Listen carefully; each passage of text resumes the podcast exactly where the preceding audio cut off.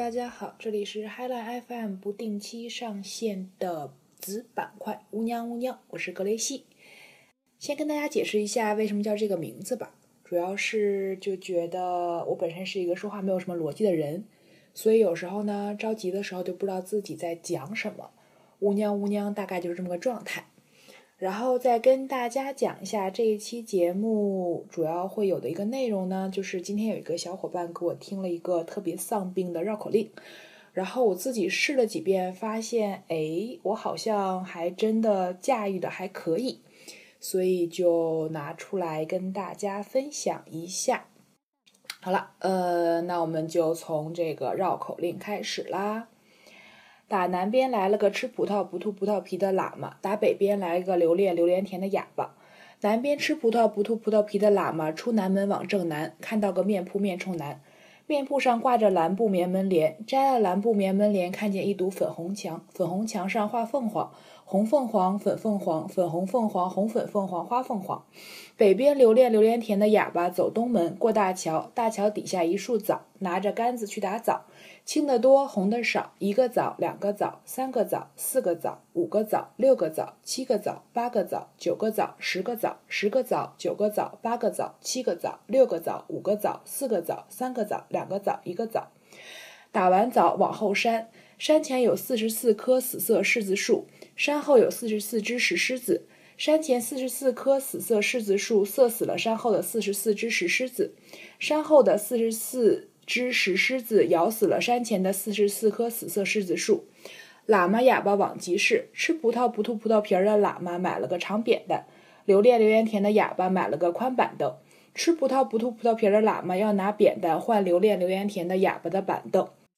留恋榴莲甜的哑巴说：“你不会自己买一个吗？”吃葡萄不吐葡萄皮儿的喇嘛心想：这留恋榴莲甜的哑巴还挺横。吃葡萄不吐葡萄皮儿的喇嘛就急了，抄起扁担打了留恋榴莲甜的哑巴一扁担。留恋榴莲甜的哑巴也急了，拿起板凳打了吃葡萄不吐葡萄皮儿的喇嘛一板凳。不知是吃葡萄不吐葡萄皮儿的喇嘛拿扁担打了留恋榴莲甜的哑巴一扁担，还是留恋榴莲甜的哑巴拿板凳打了吃葡萄不吐葡萄皮儿的喇嘛一板凳。吃葡萄不吐葡萄皮儿的喇嘛吐了留恋榴莲甜的哑巴一身葡萄皮儿，留恋榴莲甜的哑巴一看打不过吃葡萄不吐葡萄皮儿喇嘛，恼羞成怒，抓起一块炖冻豆腐，朝着吃葡萄不吐葡萄皮儿喇嘛扔过去。吃葡萄不吐葡萄皮儿的喇嘛一闪身躲了过去，讽刺留恋榴莲甜的哑巴说：“你扔你的炖冻豆腐，我躲我的炖冻豆腐。你扔不准炖冻豆腐，就别乱扔，扔坏了人家的炖冻豆腐。”留恋榴莲甜的哑巴说：“你这是欺负我不会说话，你等着。”留恋榴莲甜的哑巴扔下板凳就走了。吃葡萄不吐葡萄皮儿喇嘛拿起留恋榴莲甜的哑巴的板凳，继续逛集市。喇嘛肚子饿，正好看到个摊位卖塔嘛。喇嘛买了五斤塔嘛，往北走，正好撞上留恋榴莲甜的哑巴，腰里还别着个喇叭。提拉着塔嘛的喇嘛要拿塔嘛换别喇叭哑巴的喇叭。别喇叭的哑巴不乐意拿喇叭换提拉着塔嘛的喇嘛的塔嘛，提拉着塔嘛的喇嘛偏要拿塔嘛换别喇叭哑巴的喇叭，别喇叭的塔喇叭偏偏不让提拉着塔嘛的喇嘛换拿塔嘛换别喇叭哑巴的喇叭，提拉着塔嘛的喇嘛又急了，抡起塔嘛打了别喇叭哑巴一塔嘛。别喇叭哑巴也急了，摘下喇叭打了提拉着塔嘛的喇嘛一喇叭，也不知是提拉着塔嘛的喇叭拿塔嘛打了别喇叭的哑巴，还是别着塔喇叭的哑巴打了提拉着塔嘛的喇嘛一喇叭。我觉得前面还挺顺的，一到后面这个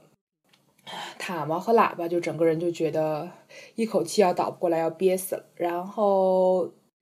这个绕口令就是这样。然后在结束今天的节目之前，想跟大家推荐一部电影。嗯，这部电影呢，多伦多正在上映，然后国内在六月二号也在上映。这部电影的名字叫做《二十九加一》，它是一部改编于。同名舞台剧的一部电影，然后主要讲述的呢是两个二十九岁的女孩子，因为一些因缘机会，突然间人生交织在一起的一个还蛮奇妙的小故事。我觉得对于呃这个年纪，然后自己的人生有迷茫的人，可以去看一下。虽然说可能成年人不大会因为一部电影、一本书来改变自己对于这个世界的认知，但是我觉得这个是一个蛮好的经历吧。然后另外这部电影呢，因为嗯，对于呃，先讲一下它的两个女主演，分别是周秀娜和郑欣宜。所以就会涉及一些郑欣宜跟她的呃母亲肥肥的一些小的这种小情节，然后也是很感人的一些，